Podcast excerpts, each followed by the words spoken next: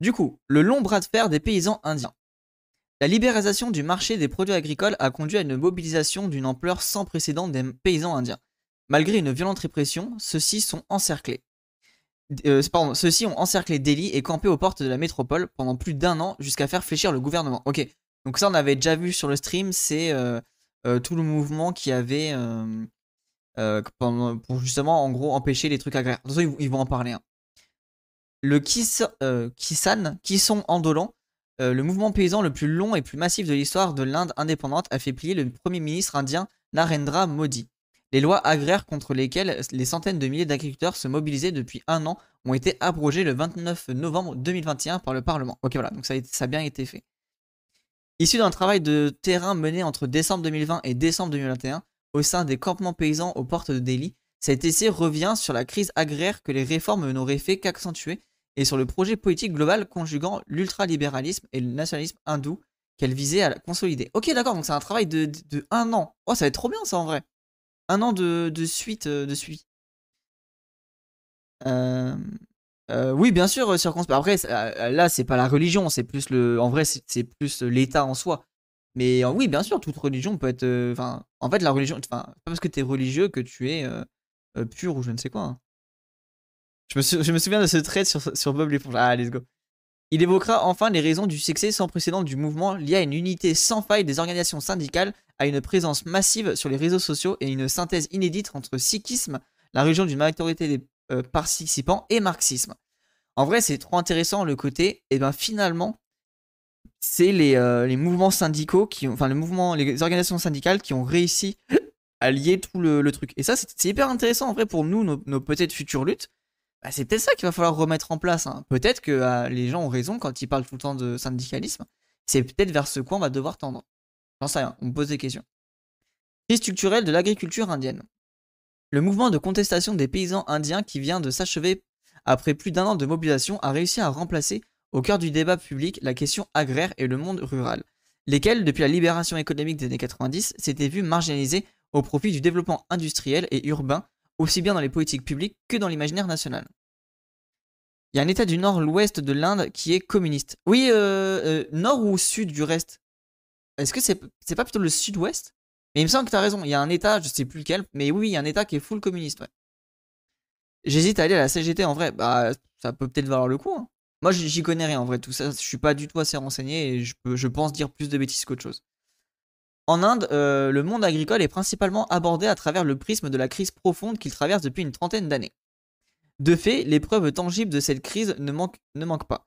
Ainsi, un taux de suicide parmi les plus élevés au monde, entre 1995 et 2018, 400 000 fermiers ont mis fin à leur jour.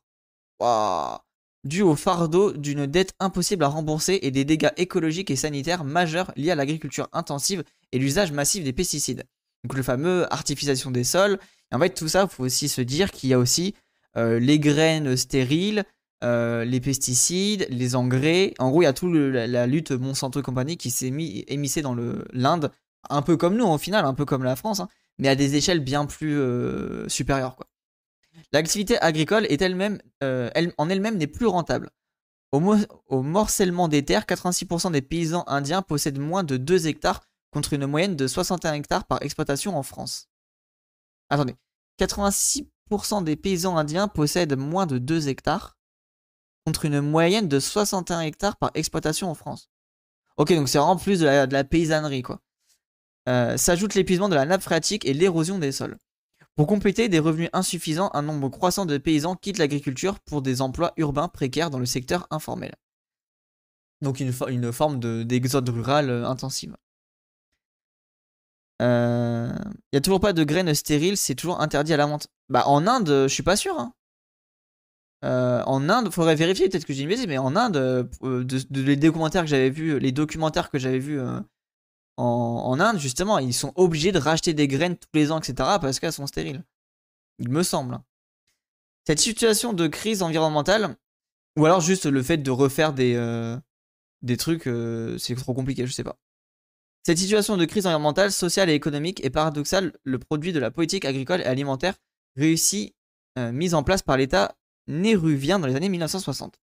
En effet, pour, répondre aux famines récurrentes qui obligent à importer massivement du blé euh, des États-Unis, le gouvernement indien lance en 65 la Révolution verte, visant à moderniser en profondeur l'agriculture et à augmenter considérablement la production et assurer ainsi la sécurité alimentaire du pays. En fait, ça, c'est parti d'une bonne intention. Malheureusement, les libéraux se sont euh, imprégnés de cette idée-là et ils ont foutu la sauce un peu partout.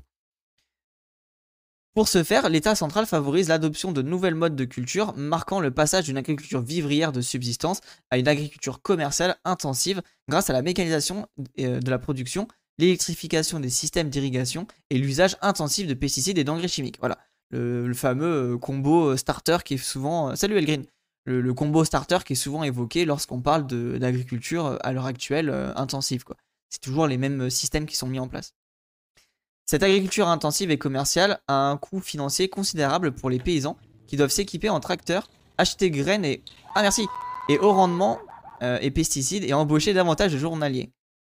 ces contraintes les poussent à s'endetter souvent auprès de courtiers, artillas et intermédiaires agricoles. Merci beaucoup Lilou à distance pour le, le, sub et merci beaucoup Lilou pour le coup de pub que tu m'as fait à Guillaume, je crois, s'appelle, euh, qui fait des bonnes vidéos. Donc j'espère qu'il va faire une vidéo sur André Gors. Si un jour tu, vois cette vidéo, Guillaume, let's go faire une vidéo sur André Gors. Euh, ça peut être vraiment cool. El Famoso Révolution Verte en Inde, exactement, El Green, Green exactement ça. Euh, en gros, là, ça explique justement tout le mouvement indien pendant un an, ce qui s'est passé avec la, plus grande grève de l'Inde. Et donc, du coup, là, ça va être, c'est vraiment un papier qui explique toute l'évolution de l'Inde, etc. Et après les un an de lutte. Mais ouais, merci beaucoup Lilou en tout cas, trop cool. Et merci encore pour le, sub. En outre, la révolution verte euh, ne s'est pas seulement traduite par les innovations technologiques, elle a aussi profondément bouleversé les rapports sociaux au sein des villages en renforçant les rapports de domination et les situations de margination, notamment de caste et de genre, concernant la propriété de la terre et le travail agricole. Ça, j'avoue, c'est quelque chose qu'on ne, ne pense peut-être pas souvent, ce truc-là. Euh, que, enfin, moi, je, l'évoque souvent, mais c'est vrai que dans la tête des gens, peut-être qu'ils n'y pensent pas. Il faut vraiment garder en tête que la révolution verte, a bouleversé complètement la manière dont les, villages, les petites sociétés, en fait, les sociétés, euh, les villages et compagnie fonctionnaient quoi. Tout ça, tout ça été complètement renversé, chamboulé. En fait, là, on le voit, ça, en gros, ça a favorisé une forme de patriarcat, quoi, globalement. Patriarcat et en plus la force des, des castes. Salut Rhizomatic, hein, ça te N'hésitez pas les gens, je, suis en train de tilter, euh, prenez, n'hésitez pas à prendre un sub si ça vous plaît. N'hésitez pas surtout de lâcher un, un, Prime, si vous avez un, Amazon Prime qui traîne, qui traîne pardon, n'hésitez pas à claquer le Amazon Prime. La mécanisation de la production a principalement bénéficié aux gros exploitants issus des castes dominantes. En Inde du Nord, il s'agit des Jats euh, à la pointe du combat dans l'Andolin. À la pointe du combat, ça à la pointe du combat, c'est-à-dire que qui était la présence, hein, renforçant leur mainmise sur la propriété de la terre et opérant une réorganisation des rapports de production au sein des villages où de nouveaux travailleurs agricoles issus des migrations internes se sont progressivement substitués aux populations d'alites locales. Merci beaucoup Sadouf pour... Euh, ah, let's go, tu gères. Merci beaucoup pour les, les bits. Attendez, les alertes, elles fonctionnent? C'est bizarre, j'ai l'impression qu'il y a un délai. Ah, il y le train de n'hésitez pas à prendre le train de euh, ainsi, pour prendre l'exemple du Pendjab, l'État à la pointe, l'État à la pointe de la contestation paysanne, ah oui, voilà, il comprend le plus importante population d'alites du pays, 32%, mais ayant le moins accès à la propriété de la terre, les Dalits n'y possèdent que 5% de l'ensemble des exploitations agricoles. Le mouvement paysan plonge ses racines dans, ses contradictions et inégalités profondes. Et ça, c'est euh, Aimé Césaire ou France, non, je crois que c'est Franz Fanon qui disait dans ses bouquins les paysans sont euh, la force révolutionnaire. En fait, c'est une des forces révolutionnaires très importantes. Et en gros, si vous devez mener une lutte, euh, alors du coup peut-être moins à l'heure actuelle, c'est peut-être ça marche peut-être plus dans les pays du sud, parce qu'ils sont encore beaucoup. En France, peut-être que ça fonctionnerait moins, mais pourquoi pas, hein, c'est toujours important. Mais n'hésitez pas, en gros, quand il y a des, euh, en gros, quand il y a des mouvements euh, de révolte, en fait, les paysans sont une espèce de force euh, révolutionnaire qui, peut être utilisée, enfin pas utilisée, mais à laquelle il faut réussir à, s'accorder, quoi. Bientôt le sixième mois pour ma, ma, part, le temps file vite, donc subez-vous les gens. Ouais, let's go de haut, ça, ça, passe vite, hein, j'espère pouvoir continuer l'aventure avec vous.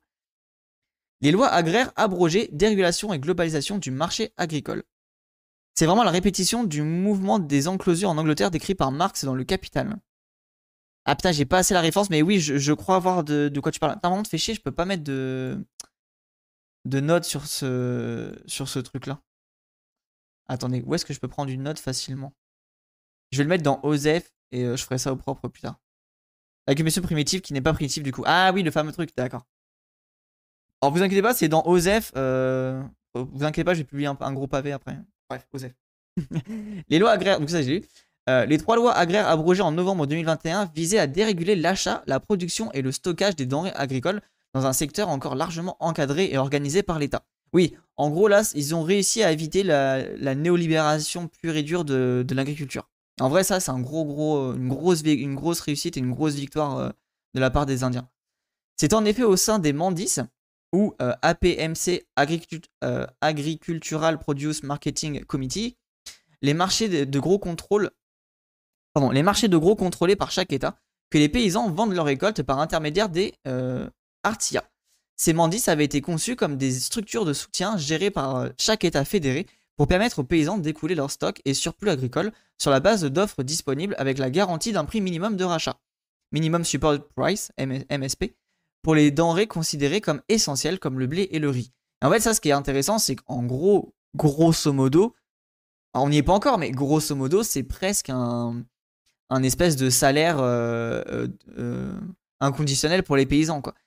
Ah, encore, enfin, oui et non, parce que si tu as de la perte sur ta, ton champ, tu n'as pas de salaire. Mais au moins, si tu arrives à faire des récoltes, tu as quand même un revenu, un minimum de revenus, quoi. C'est l'inverse des lois, non, ils ont libéralisé un secteur auparavant supervisé par l'État. Justement, les lois voulaient libéraliser à, à et en fait, ils sont revenus sur, les, sur ces lois-là, et du coup, là, on, revient, on est de nouveau sur le système de base où euh, tout est géré par l'État et où il y a une protection euh, euh, sociale, entre guillemets, je ne sais pas trop si pourrait dire ça, mais il y a une espèce de protection sociale de l'État. Les revenus générés par l'activité des mandis permettent également de financer un vaste système de redistribution alimentaire à prix subventionné bénéficiant aux populations les plus pauvres. Le Public Distribution de Système, PDS. Ok, donc ça, je savais pas qu'il y avait un. Enfin, j'avais pas trop noté ça. Au nom d'une prétendue modernisation du secteur agricole et d'une libéralisation des opportunités de vente pour les paysans, la réforme imposée en, 7 2020, ah septembre 2020 mettait un terme à ce système. Un nouvel espace d'échange était introduit, extérieur au Mandis et détaxé, où les paysans n'auraient négocié directement avec les acheteurs de l'agrobusiness et la généralisation euh, d'une agriculture sous contrat avec des groupes privés déjà pratiqués dans certains États de l'Inde depuis le début des années 2000. Ne prévoyait aucun prix minimum garanti et se fondait sur des mécanismes de résolution de litiges favorables au secteur privé. Et en fait, un des gros problèmes de cette euh, loi-là, si, elle, allait être passée, si elle allait passer, pardon, c'est qu'en gros, ça aurait favorisé des énormes monopoles. Et sauf qu'il faut savoir que, bah, on l'a vu plus haut, en, Inde, la majorité des paysans, c'est des petites familles paysannes. En tout cas, c'est des petites fermes. Et donc, du coup, si vous favorisez des monopoles, eh ben, vous détruisez globalement l'agriculture paysanne euh, en Inde. Quoi. Lorsqu'en septembre 2020, le gouvernement fait voter ces lois en catimini, on dirait les LRM. Sans aucune consultation avec les organisations syndicales paysannes et dans un contexte de crise sanitaire liée au Covid, les paysans y voient une attaque concernée des grands groupes privés comme ceux de Adani ou euh, Ambani contre leurs terres, leur mode de vie, leur identité et leur dignité. Ah, c'est intéressant ça. Le, côté, euh, justement, euh, tu touches en gros à la, dignité, à l'être humain, à l'individu au profond de sa chair, quoi. Ça, je trouve ça intéressant qu'ils le mettent. Son combat est celui de la paysannerie contre le grand capital. Let's go De fait, grâce à leur connaissance très précise du contenu des lois, les décrets sont traduits en Jabi et analysés par les organisations syndicales dès l'été 2020, puis massivement diffusés auprès de la population du Pendjab. Les paysans établissent un lien direct entre ces réformes et la question de la propriété de la terre et de sa dépossession au profit d'intérêts privés. Ok, donc là vous voyez, là on voit un, truc qui est très très intéressant par rapport peut-être à nos luttes, c'est le côté euh, organisation, euh, il y a tout un système qui est mis en place pour faire tourner des infos, etc. Et en fait, ça, je pense qu'on peut le revoir avec ce qui s'est passé avec les Gilets jaunes. Euh, ce qui s'est passé avec les Gilets jaunes, c'est à peu près la même chose. Il y a eu un espèce d'organisation qui a été mis en place, euh, beaucoup de contacts des compagnies. Donc en fait, ça, c'est aussi un petit un point clé qu'il faut essayer de d'améliorer, de continuer à persévérer. Et en gros, l'organisation, la, communication est un. après, oui, ok, je réinvente l'eau chaude, hein, mais un espèce de point important et primordial pour mener les luttes, quoi. Et ça, c'est peut-être des choses qu'on a un peu tendance à oublier, du, pas, enfin pas forcément oublier, mais qu'on nous retire la possibilité à cause des, euh, euh, de l'explosion des travailleurs, quoi. du fait qu'on a tous des travaux, euh, enfin des travails pardon, qui sont plus ou moins dispatchés, et même quand on l'avait vu sur ce commentaire de, de l'ouvrier, là, je sais plus comment il s'appelait, qui disait en gros, on est, les, les, ouvriers ne se considèrent plus comme prolétaires, mais ils se considèrent comme attitrés à une tâche précise. Et du coup, il y a ce côté aussi, on n'est plus un espèce de groupe commun avec des intérêts communs. on est tous bah, plus ou moins à notre tâche spécifique, donc du coup on veut protéger nos, tâches spécifiques et à moins ce côté, bah, on est un ensemble commun à protéger. Une fois les mandis fermés, faute de financement, les paysans n'auraient eu d'autre choix pour vendre leurs récoltes que d'entrer dans une relation contractuelle avec les acheteurs privés auxquels ils auraient emprunté d'importantes sommes d'argent avec le risque de se retrouver piégés dans le cycle infernal d'une dette impossible à rembourser. Pareil, hein, ça, qu'est-ce qui est en train de tuer les paysans à l'heure actuelle? C'est les dettes, euh, les dettes liées à l'agriculture. Hein. Cela se serait traduit alors, pour certains, par une perte de facto, si ce n'est de jure, de leurs terres au profit des créanciers néolibéralisme, centralisme et capitalisme de connivence. Le 19 novembre 2021, à la surprise générale, le Premier ministre Narendra Modi annonce le retrait des trois lois agraires. Après, tu m'étonnes, après un an de lutte euh, de grève, pour la première fois, il cède face à une contestation sociale d'une ampleur inédite, ce qui souligne à quel point cette réforme était politiquement fragile et sensible puisqu'elle mettait en danger l'identité plurielle, décentralisée et sécularisée de la démocratie indienne. En vrai, c'est intéressant ce qui s'est passé là-bas. Hein. Si je peux peut-être amender, euh, et si personne n'a de meilleures infos, le Punjab, c'est une, région riche et agricole, et aussi lettrée qui embauche pas mal d'Indiens euh, du sud saisonnier. Ouais, vas-y, n'hésite pas à ajouter l'information, il est loin de ouf. Hein. Après, ça sera sûrement écrit, je pense, dans les. Enfin, je, suppose. Parce que là, du coup, c'est vraiment des, gens en Inde qui écrivent l'article. Mais vas-y, n'hésite pas à, mettre des infos. Au cœur du projet politique du parti au pouvoir, le BJP, ah tiens, BJP, je crois que c'est vraiment genre euh, extrême, extrême droite euh, pure et dure, quoi. Et plus largement, du nationalisme hindou figure euh, la construction d'un État fort, centralisé et intrinsèquement hindou. La réforme agraire avortée devait permettre de faire avancer cet agenda, tout, particulièrement son volet centralisateur, menaçant le fédéralisme à l'indienne. Tandis que dans la constitution adoptée en 1949, l'agriculture relève des prérogatives des États fédérés, les gouvernements qui se sont succédés à Delhi n'ont eu cesse de s'immiscer progressivement dans, ce secteur pour orienter le modèle de, euh, développement agricole.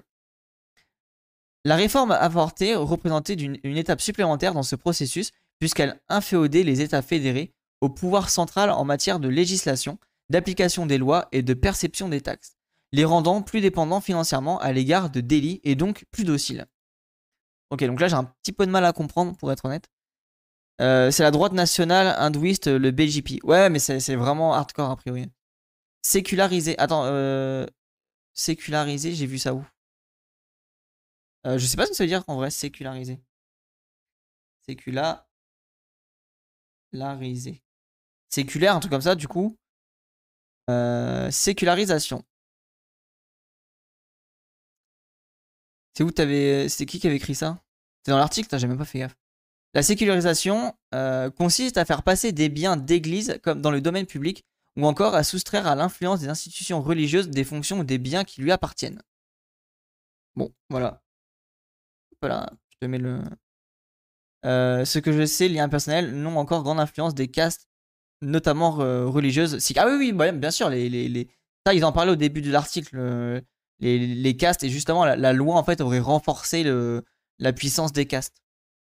Il s'agissait aussi de répondre aux, pressions des groupes agro-industriels indiens très favorables à une ouverture à la concurrence du secteur agricole, le dernier vestige de l'État socialiste néruvien depuis la vague de libéralisation des secteurs industriels, énergétiques et bancaires, euh, et bancaires entreprises depuis les années 90. Ah oui, ça on l'avait vu en fait, en gros, euh, euh, à partir du moment où il y a eu l'indépendance de, de l'Inde, ils sont partis dans un, dans un revirement ultra néolibéral.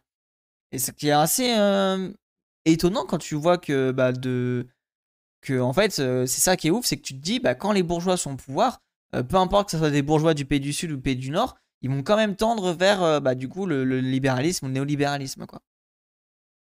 Ouais, le contraire de la séparation d'église et d'État. Ouais, globalement, c'est ça, je pense, de ce que j'ai compris. Le néolibéralisme version Narendra Modi prend une dimension particulière, souvent qualifiée de capitalisme de connivence, favorable aux affaires, par opposition à market friendly. Ah pardon, business friendly par opposition à market friendly. Ou plus exactement, favorable à certains groupes privés considérés comme très proches du pouvoir.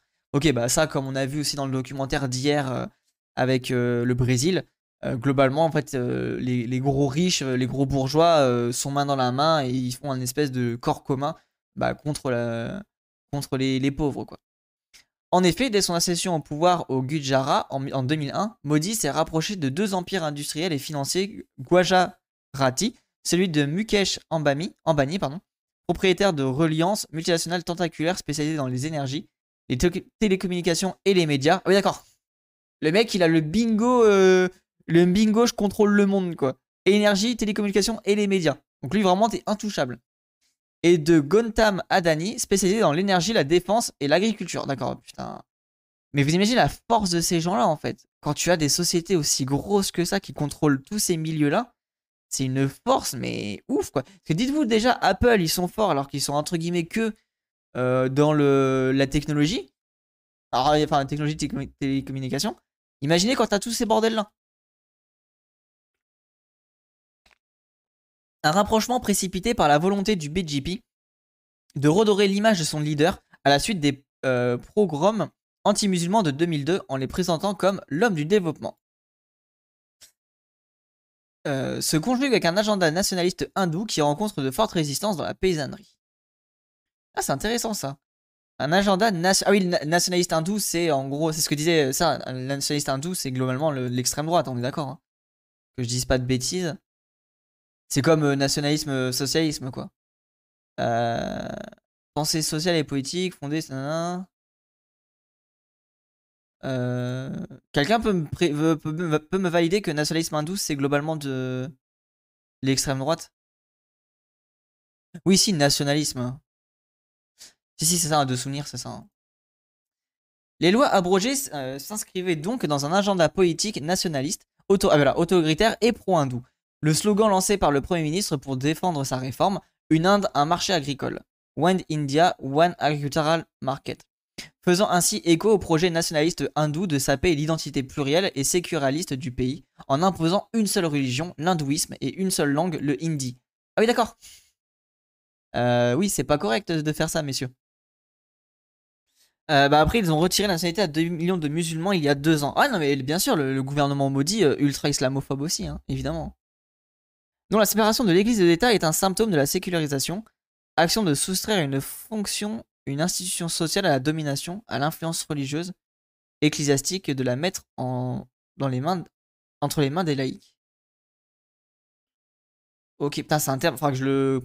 J'ai du mal à le comprendre. Les lois agraires intervenaient ainsi à la suite de la promotion agressive du hindi comme seule langue légitime au détriment des langues et particularismes culturels régionaux et de la suppression du statut constitutionnel spécifique accordé à l'État de Jammu et euh, Cachemire, ou encore au Citizenship Amendment Act, voté en 2019, qui redéfinit la citoyenneté indienne sur une base religieuse. Ah ouais, putain, ça a vraiment vrillé, quoi. Salut Carcos. C'est c'est vraiment en vrai c'est là où tu vois la, force du néolibéralisme euh, qui peut vraiment s'allier avec l'extrême droite quoi ça fait un peu bader hein. Mais cette rhétorique nationaliste a rencontré une forte résistance de la part des paysans indiens au sein desquels l'Andolan a contribué à affaiblir la prévalence de l'identité religieuse hindoue Merci beaucoup pour le sub, le prime, euh, people. Merci beaucoup pour le prime, tu gères. Euh, excluante et clivante au profit d'une identité paysanne et de caste agraire plus inclusive et permettant un rapprochement avec les paysans musulmans. Ouais, en fait, ça c'est intéressant. C'est le côté justement l'alliance euh, MDR. Bah, du coup, c'est pas des beaufs et des barbares, mais bah, en tout cas, l'alliance des, des paysans et des, et des religieux. En mode, bah, en fait, finalement, le point commun qui est euh, qui nous lie, c'est notre classe sociale, et en fait, vaut mieux s'allier sur nos, correspondances, nos, choses identiques, que se combattre sur nos, différences, quoi.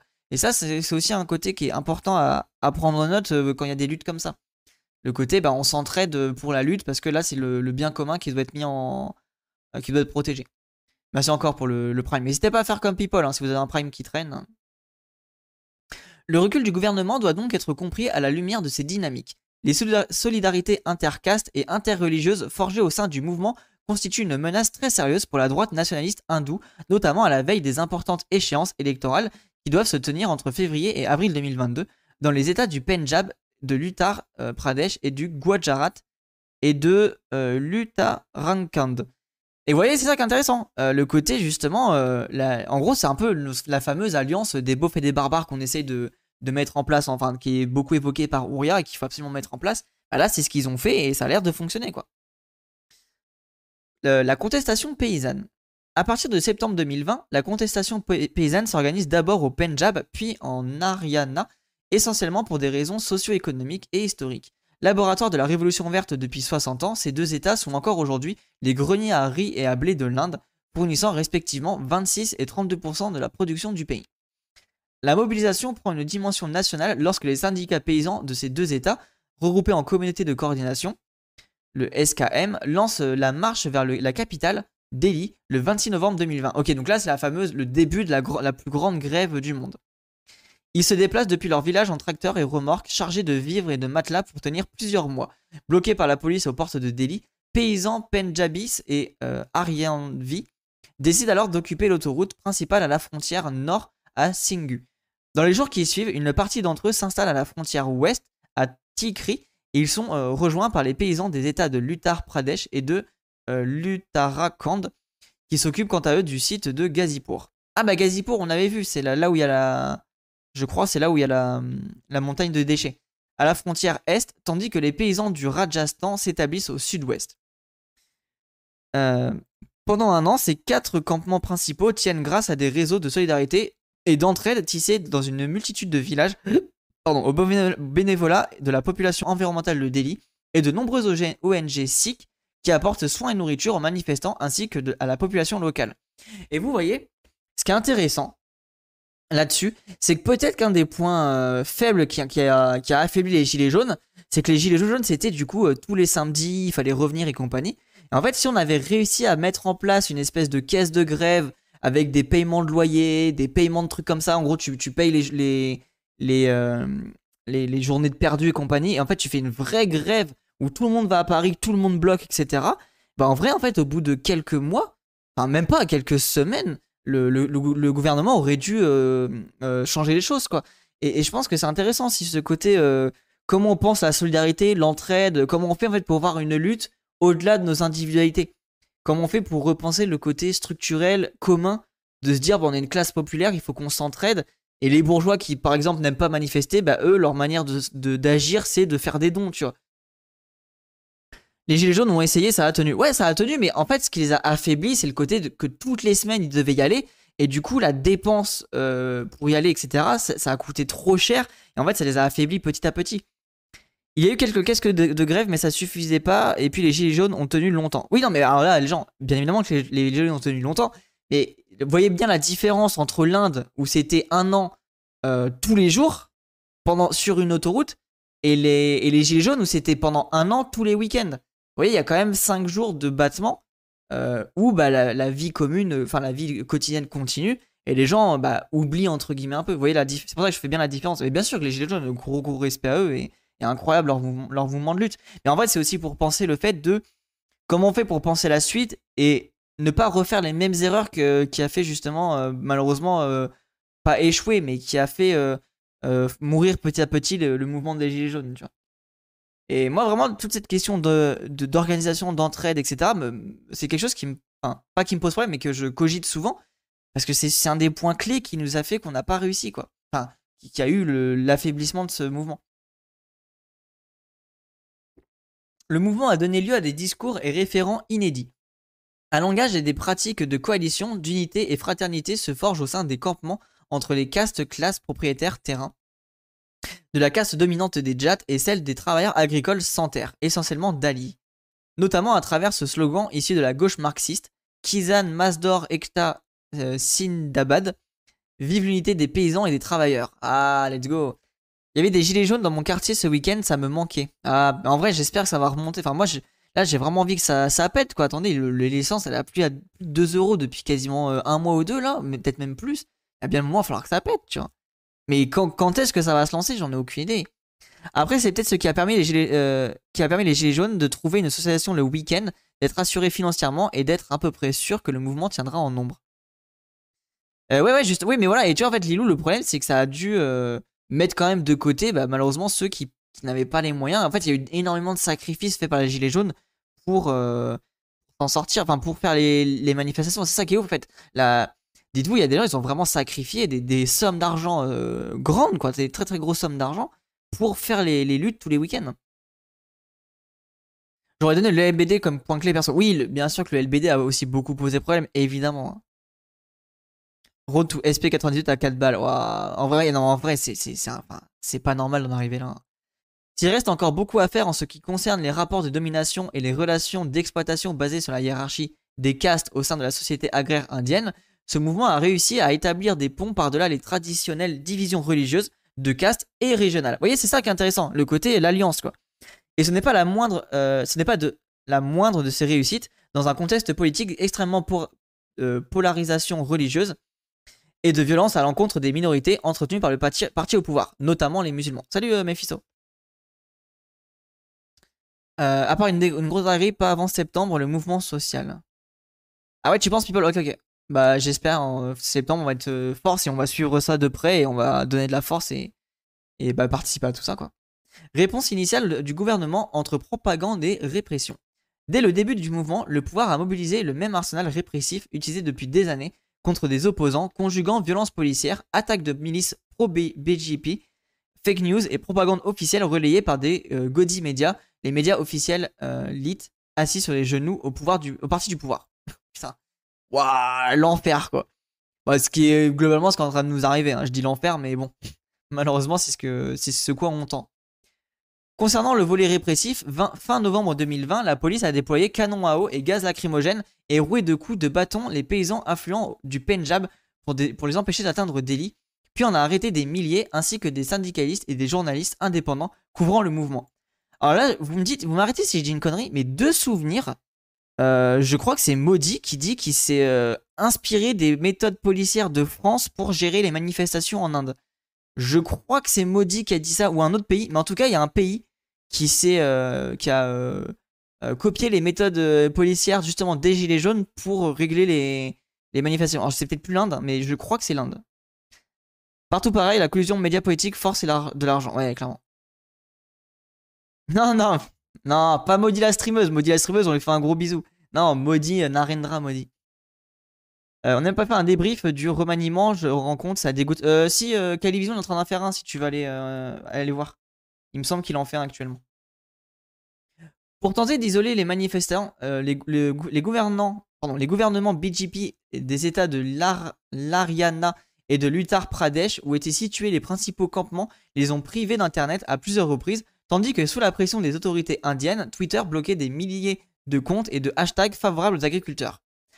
Waouh, c'est chaud ça La, la censure privée pour euh, bloquer les, manifestations. Parce qu'en vrai, ça, il y a eu ça sur les Gilets jaunes. Est-ce que Twitter, il bloquait des comptes et tout? Je crois pas pour le coup. Hein. Bronzette gratuite à chaque minute de chez vous relancé le mouvement Gilets jaunes près de chez vous. de ouf.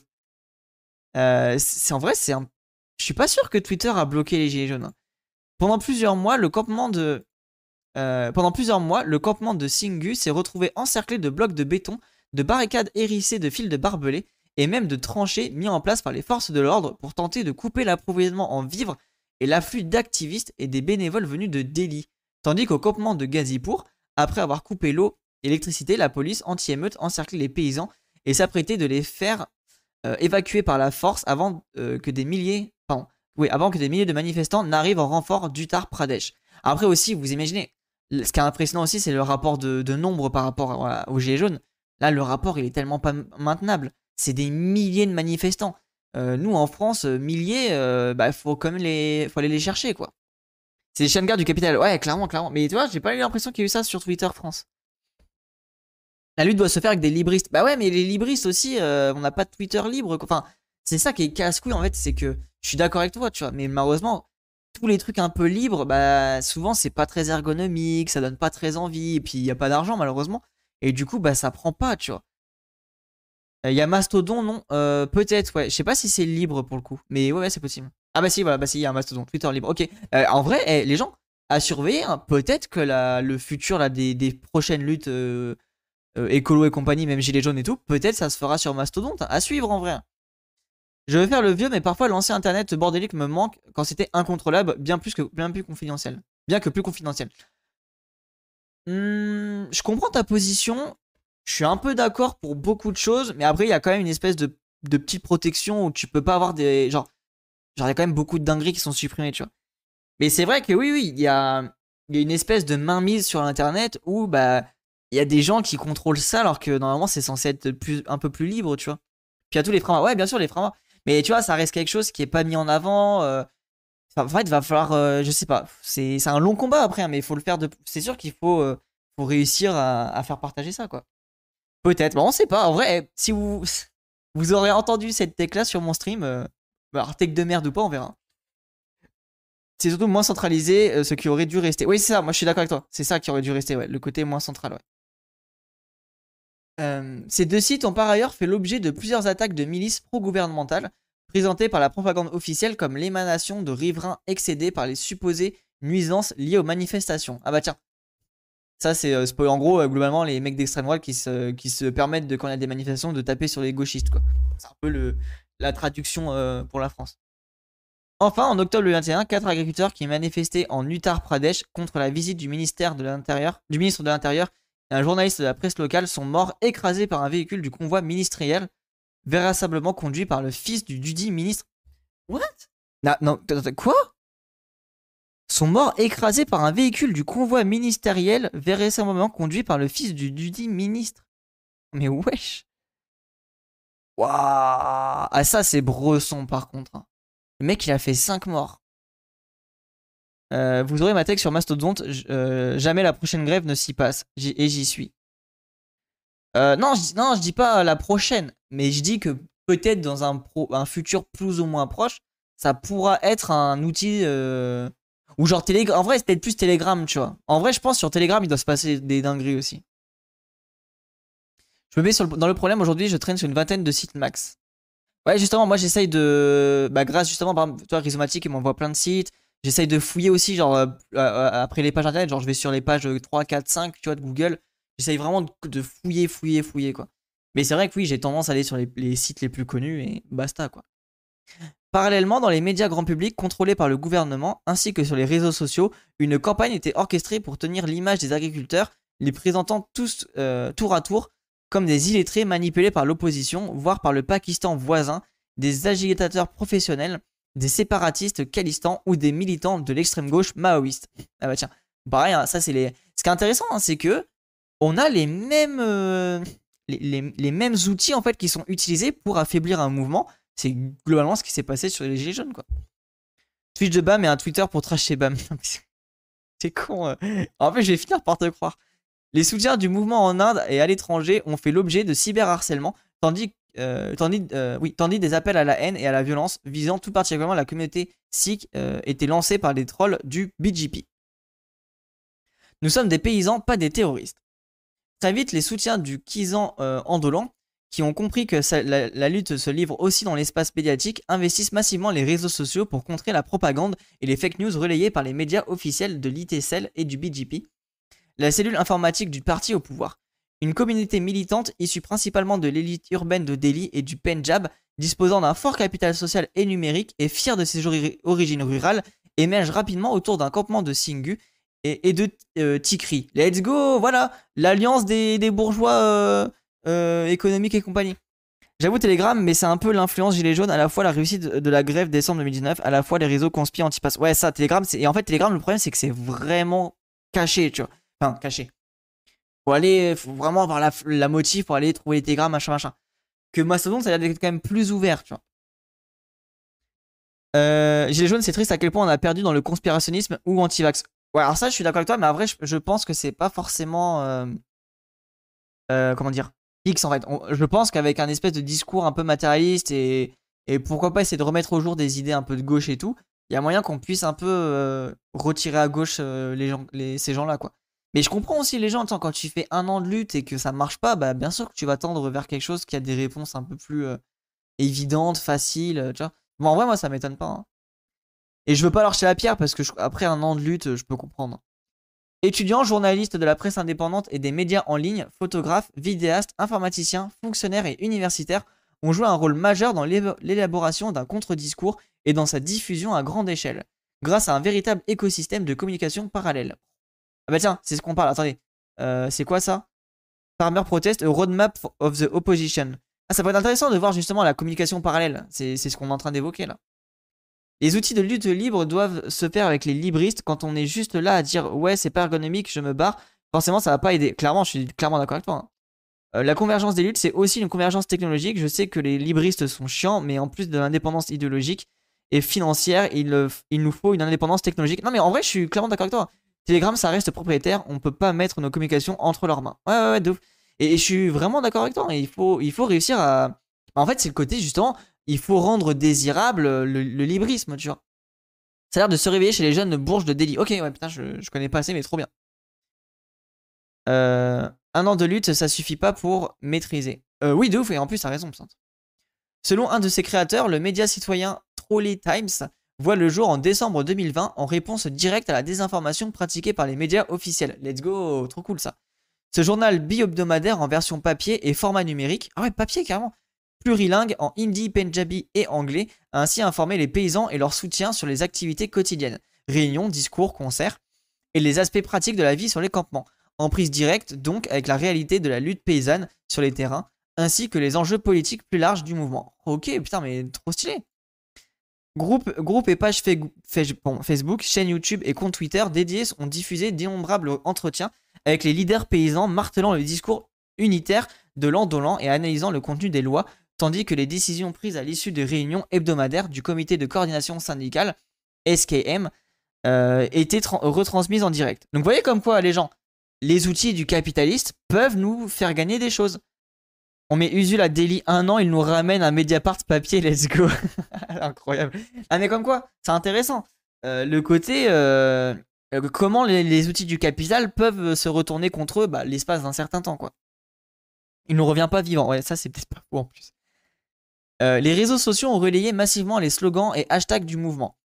Euh, East with... Attends, attends, c'est quoi? East with Farmer. Je soutiens les paysans. No farmer, no food. Pas de paysans, pas de nourriture.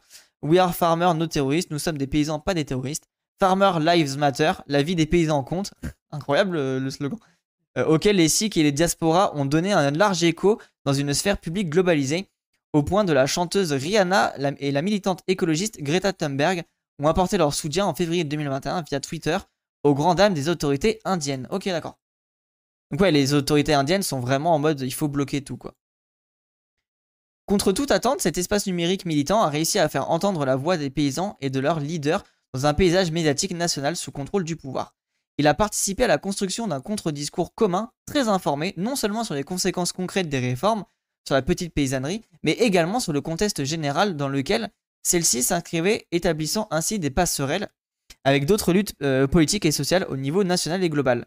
L'Andolan a ainsi reçu le soutien de l'Avia Campedina, mouvement paysan international qui lutte contre la mainmise des multinationales dans l'agroalimentaire et les accords de libre-échange de l'OMC, et pour le maintien d'une agriculture paysanne au nom de la souveraineté alimentaire. Ok, c'est bien ça, l'Avia Campesana, je ne connaissais pas, on va, euh, on va suivre ça de près, qui est un mouvement de lutte international euh, paysan. Ça c'est intéressant ça en vrai.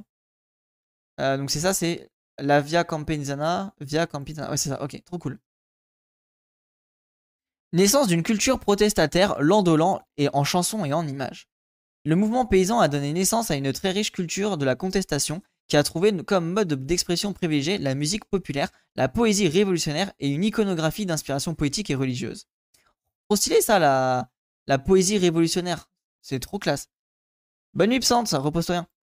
Espace de lutte, de solidarité et de renégociation des rapports sociaux de classe et de caste, les campements ont également constitué des lieux de création culturelle et d'éducation populaire, notamment grâce à des bibliothèques et des écoles provisoires pour les enfants du voisinage. Oh, mais incroyable! Et vous voyez, tout ce qui a été mis en place, c'est ouf! Hein. Après, c'est sûr que c'est pas les mêmes rapports qu'en France. On, ne peut pas euh, euh, vraiment faire des parallèles à 100%. Mais c'est intéressant aussi comment justement on s'est occupé des enfants. Il y a eu une espèce de bon bah et ça ça a peut-être été fait en France. Hein. Je, je n'ai pas trop suivi les, enfin je n'ai pas suivi ce moment-là des gilets jaunes, et il y a sûrement eu un, truc où les enfants ont été euh, euh, mis en commun, enfin pas mis en commun, mais euh, avec une situation commune. En gros, bah, peut-être les plus vieux qui pouvaient pas se déplacer, s'occuper des enfants. Et c'est là où tu vois que j'ai vu un commentaire de justement du Instagram T'as pas l'air autiste qui disait ne culpabilisez pas si vous pouvez pas agir au sein des luttes et manifester, etc. En fait, s'occuper des enfants de personnes qui vont manifester, tu es déjà clairement un militant actif. Et ça, on peut l'étendre sur plein de choses. Genre, la, personne qui fait à bouffer pour les militants, elle est clairement au sein de la lutte et elle participe à cette lutte. Donc c'est pour ça aussi qu'il faut voir l'étendue de, des militants et de, et pas forcément de, voir que ceux qui sont mis en avant. Il y a aussi des invisibles. Ils referont la commune pendant qu'on galère à rassembler la gauche. Euh, En vrai, Green, euh, c'est pas, c'est pas inintéressant. Je veux mettre en commun les enfants. J'avoue, dit comme ça, ça fait au secours. Mais bon, vous avez compris. les chansons engagées, protest song, occupent une place importante dans les traditions militantes de la gauche indienne et dans les récentes luttes sociales et politiques. Les chanteurs populaires Penjabis ont composé des dizaines de chansons en soutien de l'Andolan, certains, euh, certains organisant régulièrement des concerts dans les campements pour entretenir la flemme de la contestation. Quoi? Pour entretenir la flemme de la contestation, tel le chanteur Soufi Kanwar Rewal, euh, qui a vécu trois mois à Singhu, euh, se produisant sur scène tous les jours. Mais ouais, mais yo, genre lui, hey, t'es mal à la taille du, militant. Il a vécu trois mois et pendant trois mois, il a fait euh, tous les jours des concerts. Oui, la flamme, t'as raison, c'est peut-être la flamme, ouais. la flamme de la contestation. Oui, c'est peut-être mieux la flamme. Et vous imaginez le mec qui fait des concerts tous les jours. Genre c'est comme si bah, déjà moi des streams tous les jours j'ai du mal. Alors, imaginez des concerts. Euh, ce qui est deux fois, voire même dix fois plus euh, fatigant. Ce répertoire musical s'appelle appelle les paysans à lutter contre les lois euh, scélérates, Black Law, et le pouvoir central dénonce les Goldie Media et glorifie la figure du Jat, dont le statut social et l'identité de caste, qui repose sur la propriété de la terre, étaient directement menacés par les réformes. Les, les tracteurs, remorques et tentes présentes sur les campements ont vu fleurir d'affiches, posters, banderoles, peintures, stickers et drapeaux faisant référence aux grandes figures de l'histoire sikh, aux leaders paysans de la période coloniale et postcoloniale, ainsi qu'aux révolutionnaires et héros de la lutte pour l'indépendance du pays, sans oublier les Saïd, euh, martyrs de l'Andolan, euh, ces centaines de paysans qui ont perdu la vie sur les campements. Oh, what? Ah putain, je savais pas ça qu'il y avait des mecs qui étaient morts. Waouh, c'est chaud ça par contre.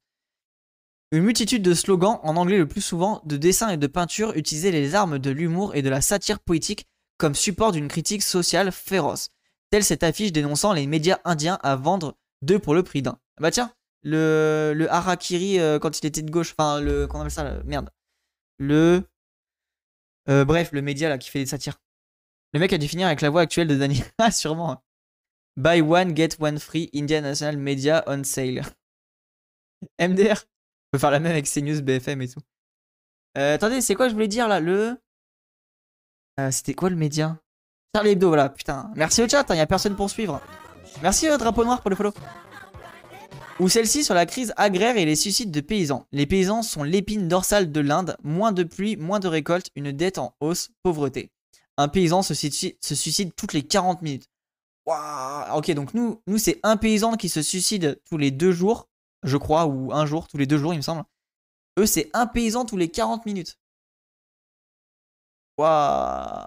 Ah, c'est marrant, tiens, le logo. Euh, c'est le logo Facebook, je suppose, non? Ah non, Farmer. Oh, putain, je suis matrixé. je suis vraiment matrixé. Mais ok, c'est cool comme affiche. Euh, donc, cette hôte attribue euh, la responsabilité à Maudit. Ah, ouais, putain, elle, elle est précise, elle. Après, ils sont un milliard. Oui, bien sûr, bien sûr, mais tu vois, c'est ouf. Hein. Et bah, ils avaient, tout à l'heure, dans le haut de l'article, c'était écrit 400 000 paysans qui sont morts depuis 90, euh, je crois. Charlie Hebdo, c'est la gauche Bruxelles, c'est pour ça on n'a pas trouvé. Mais non, avant Charlie Hebdo, c'était vraiment la gauche. Euh, enfin, c'est pas Roussel, mais c'était une gauche un petit peu, euh, tu un petit peu touchy, mais ça restait quand même de gauche intéressante, quoi. Maintenant, en vrai, nique sa mère Charlie Hebdo. Hein. Ça fait que taper sur les musulmans, même les trucs sur le sexisme et tout, je trouve ça nul à chier. Après, peut-être que je suis pas client aussi. L'Andolan comme synthèse unique du sikhisme, du marxisme et du syndicalisme. et les trois mots-clés, euh, le, les Avengers, quoi. Faudrait que je trouve un autre. Euh, j'utilise toujours les Avengers, mais faudrait que je trouve d'autres rapports. Le trait sans doute le plus singulier de l'Andolan réside dans son usage aux référents religieux comme source d'inspiration et l'outil de mobilisation de la paysannerie, ainsi que l'étonnante synthèse qui s'est opérée en son sein avec la gauche d'inspiration marxiste. En vrai, là, ce qui est intéressant, c'est que je peux faire un gros rapprochement avec la pensée de Mohamed Taleb, qui disait justement qu'en Afrique, ce qui va peut-être permettre de réunir les, sur les enjeux écologiques, c'est justement euh, les, sociétés religieuses. Et en fait, avec des idées marxistes. Et ça, c'est très intéressant. La French Theory, oui, bah, notamment.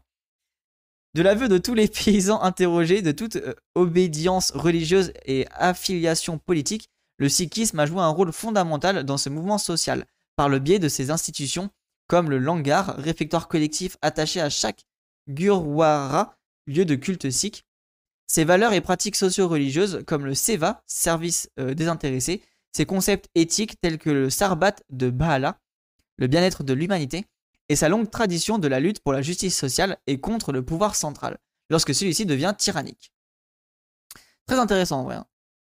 Euh, des langards d'une institution que les Sikhs empruntent euh, à l'islam soufi se mettent en place dès les premiers jours du mouvement, organisé d'abord par les Sikhs de Delhi et les paysans riverains des campements qui, eh ben, qui acheminent une partie de leur récolte avant que les paysans du Pendjab ne prennent le relais.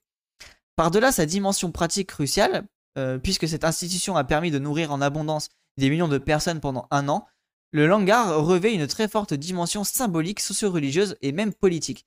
Vous imaginez, ils ont réussi à nourrir un an la population, euh, même pendant une grève, quoi.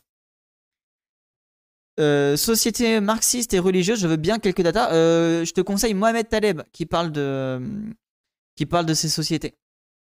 C'est ce que je racontais sur la charité tout à l'heure. Ah, ok, d'accord. Ok, ok. Mais il y a Mohamed Taleb qui parle beaucoup de ça. Et il y a. Euh...